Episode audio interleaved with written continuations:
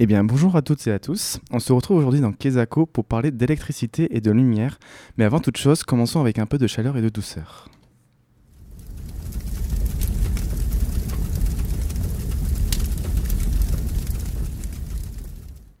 Avant la création de l'électricité et de l'ampoule, il faut savoir qu'au temps des mammouths, le seul moyen de s'éclairer était avec des torches, des feux de camp, mais aussi avec des lampes à huile.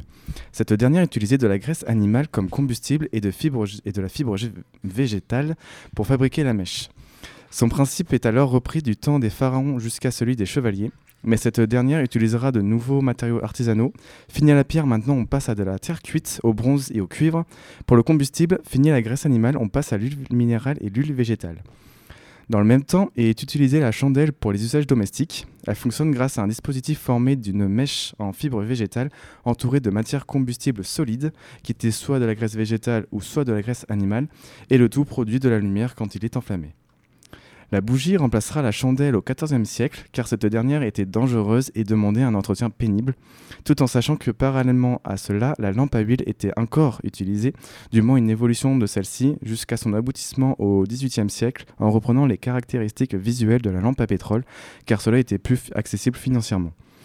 Et ça jusqu'à la moitié du XIXe siècle, moment où la lampe à pétrole fit son apparition. Bon, pour revenir à nos moutons, la bougie se représentera présentera alors comme une, comme une évolution de la chandelle. Elle était composée de deux matériaux. Oh, excusez-moi. Elle était composée de matériaux plus efficaces, que ce soit de la cire, peut-être uniquement de la cire d'abeille, on ne sait pas, ou du dépôt de graisse animale, appelé plus communément le suif, avec en son centre deux fils de coton avec un fil de chanvre en guise de mèche, car c'était moins cher. En 1825, la bougie stéarique, celle que nous connaissons, viendra tuer à jamais l'usage du suif et de la chandelle, car cette fois-ci, fini le bricolage, on passe à la glycérine et à une mèche uniquement composée de coton. Cependant, son fonctionnement est relativement compliqué à expliquer, donc je vais essayer de vous le faire simple.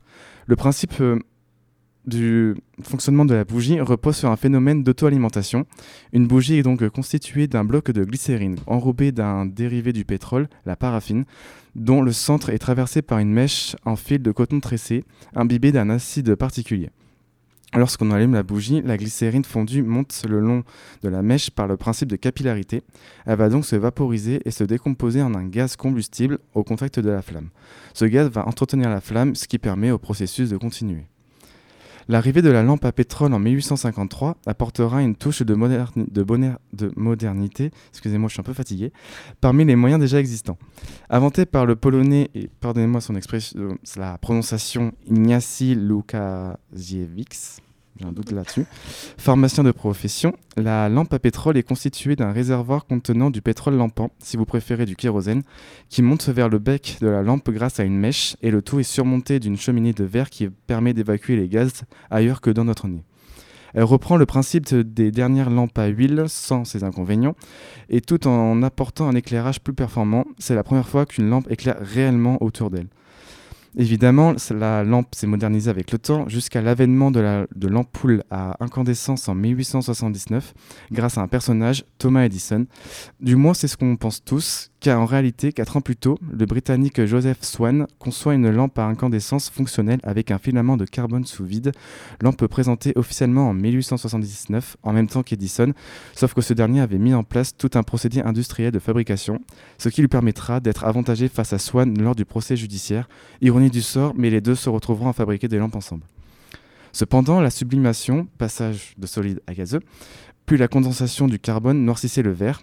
Ainsi commencera la course aux innovations. En 1904, la société hongroise Tungsram met au point un filament en tungstène qui permet une luminosité et une longévité plus importantes.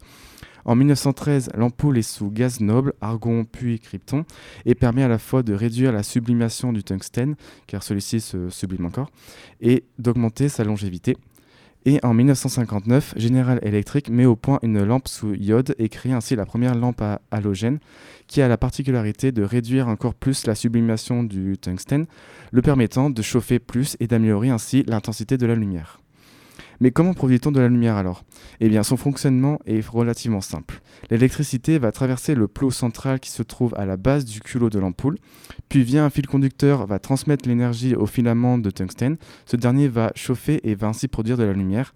Lorsque le filament chauffe, il va y avoir une sublimation et les gaz présents, que ce soit gaz noble ou halogène, vont permettre aux particules de, de se redéposer sur le filament, augmentant ainsi sa longévité.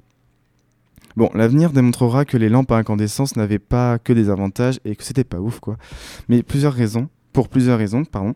Sa longévité était plus ou moins relative en fonction de son utilisation.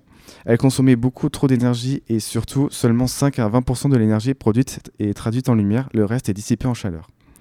En 1990 sera proposée la LED ou diode électroluminescente à forte luminosité qui se présentera comme une alternative crédible à l'ampoule à incandescence. Cette dernière sera développée par les japonais Shuji Nakamura et Takashi Mukai en se basant sur des travaux réalisés sur cette technologie depuis le début du XXe siècle.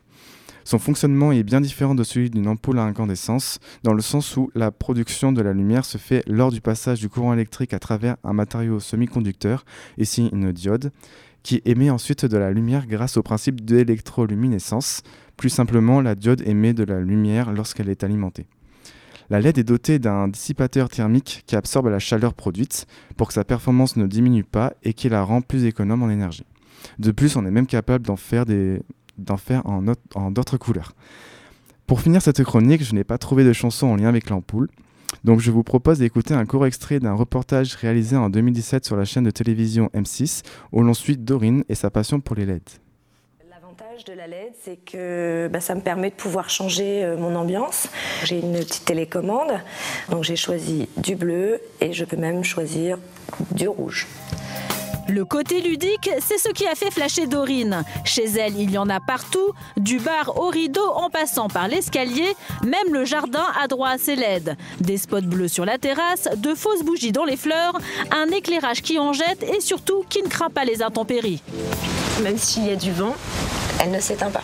Autre avantage, les LED fonctionnent en très basse tension. Résultat, elles ne produisent pas de chaleur. On peut donc les manipuler sans se brûler.